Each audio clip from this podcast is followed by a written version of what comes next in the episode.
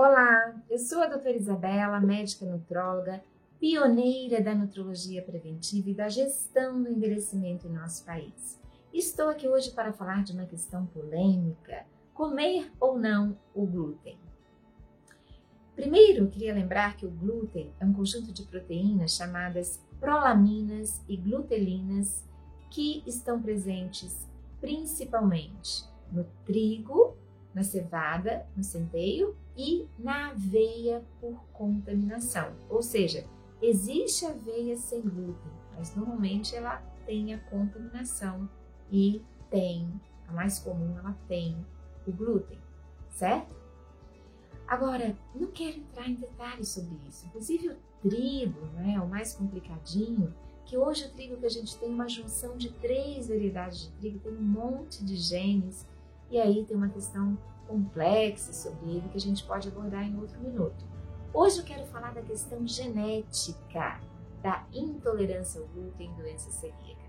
Nós temos dois genes relacionados a isso, HLA-DQ2 e HLA-DQ8.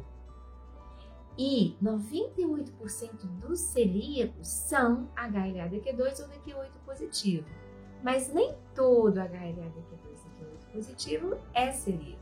Eu, por exemplo, sou HLA-DQ2 positiva, mas não sou celíaca. Então, a gente tem que tomar bastante cuidado para que a doença não se manifeste. Essa é a ideia da medicina preventiva do século XXI por isso, estudar os genes é muito legal, muito importante. Nós vamos ter quatro situações. HLA-DQ2-DQ8 positivo com sintomas. Certamente tem que tirar o glúten, não é? Sou eu, por exemplo. Eu não tenho doença celíaca, mas eu, a minha barriga dói um pouco, incha, tenho gases. Tenho também o efeito de uma substância chamada gluteomorfina, que dá uma certa sonolência típica tá? Então eu tenho que evitar o glúten. É a coisa mais sensata a fazer, não é? Porque eu tenho sintomas e sou geneticamente positiva. E isso deve ser maior ainda em fases de estresse ou se existe algum dado sugerido do chamado leaky gut, o intestino permeável, em que facilitaria o glúten entrar ali no espaço subepitelial, onde está o sistema imune, e ele iria estimular o sistema imune e favorecer a manifestação da doença celíaca. Então, eu tenho que evitar, certo? HLA-DQ2-DQ8 positivo, sem sintomas. Muito cuidado. Evite também. Talvez não com tanta restrição, mas evite, principalmente nos momentos de estresse ou suspeita de intestino permeável. Tá? HLA-DQ2, DQ8 negativo com sintomas. É sensato tirar o glúten. Se tem sintomas, vamos tirar, tem que evitar, pelo menos durante uma fase, pelo menos até esclarecer o motivo, não é mesmo?